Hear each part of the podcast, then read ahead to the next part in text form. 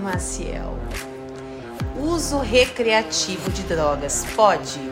Olha, eu, em primeiro lugar, quero dizer que eu não estou fazendo e nem farei apologia a coisa nenhuma. Que fique claro, tá, gente?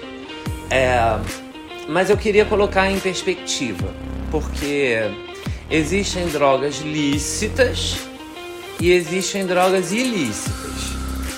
É, quando a gente fala uso recreativo de drogas, a gente pensa logo em é, usar alguma substância que vá levar a gente a ter algum tipo de ganho, é, de prazer, seja ele certo ou errado, no nosso sistema nervoso, no, no, é, no nosso físico, no nosso é, men mental, emocional ali naquele momento, por um curto período de tempo. É, eu conheço drogas lícitas que acabam com a vida de um ser humano, que são péssimas é, no, no, curto prazo, no, longo, no médio prazo no longo prazo. Tem, tem, tem inclusive drogas que são usadas como para efeito alucinógeno, que às vezes são prescritas por médicos é, e você compra na farmácia, sem, sem mencionar o álcool e a nicotina, que são comprovadamente nocivos para pra, as pessoas no, no uso é, em doses elevadas, né? É, quando a gente fala de drogas ilícitas, o uso recreativo não é bacana simplesmente pelo fato de, de ela ser ilícita. Agora, também dentro das drogas ilícitas, existem aquelas que são, a priori, na minha visão, menos nocivas e aquelas que são mais nocivas. E aí eu boto no, no, o conceito nocivo atrelado ao potencial de, de causar dependência que a droga possa ter. Por quê? Independente se ela é lícita ou não, eu acho que a medida do pode ou não pode tá assim: o quanto essa droga pode me é, causar dependência. Por quê? tudo que faz com que o controle da sua vida saia da sua mão, é, na minha visão, não pode.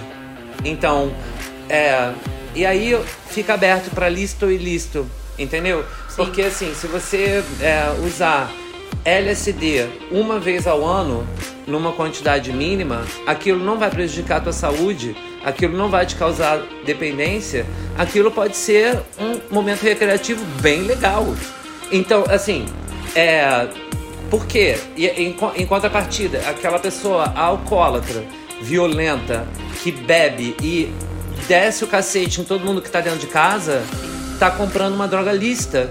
Só que ele tá bebendo em excesso, tá bebendo todo dia, tá agredindo as pessoas. Então, tipo, é, é óbvio que numa comparação desse tipo, o pior é o álcool. Só que o álcool você compra no mercado. E não só isso, é, você tá colocando essa questão aí, o maior número de óbitos se deve ao uso de álcool.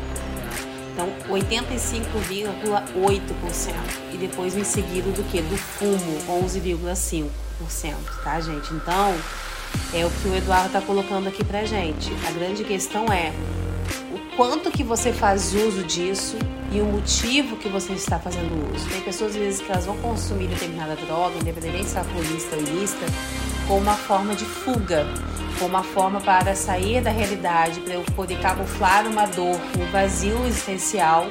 E isso é um grande perigo. Muito. Porque o passo para você se tornar um dependente Sim. é muito grande. Não é muito, é muito grande, não. É praticamente infalível. É, é eu não posso afirmar, né? É, mas assim. Mas eu posso porque eu passei por isso. Sim. Então, assim, eu, é, eu, eu já vivi um período da minha vida dependente de substância química.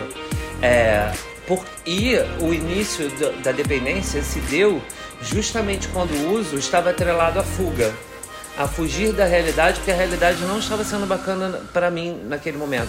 Então, é, o uso foi aumentando, a quantidade por uso foi aumentando, a, as relações de codependência que, é, que acabam sendo geradas, Sim. porque você, quando usa, você acaba tendendo a conviver com quem também usa. E essas pessoas também normalmente estão passando por situações limítrofes.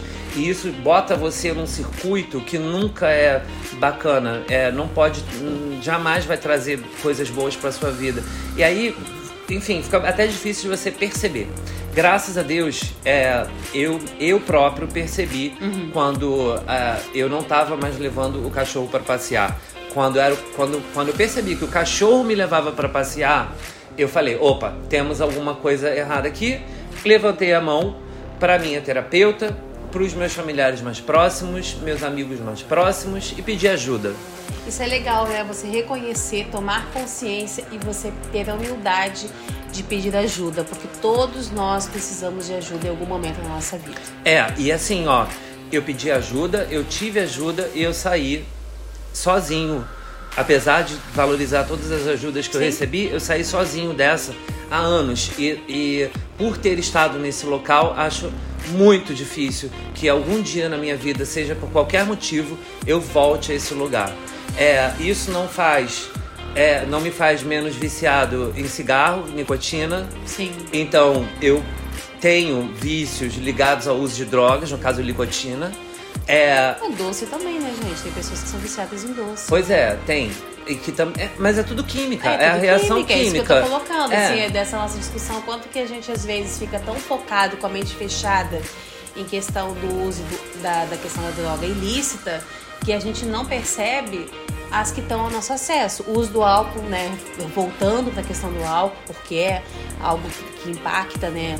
Não só eu, como a pessoas à nossa volta. Se você tá feliz, você vai comemorar com o quê? Com bebida. É, tá triste, vai... espumante, um vinho, um chopp. Você tá triste... Vai afogar as mágoas. Coloca ali um Gustavo Lima. Deus me livre, gente. Beijo, Gustavo Lima. Coloca ali na sofrência, né? né?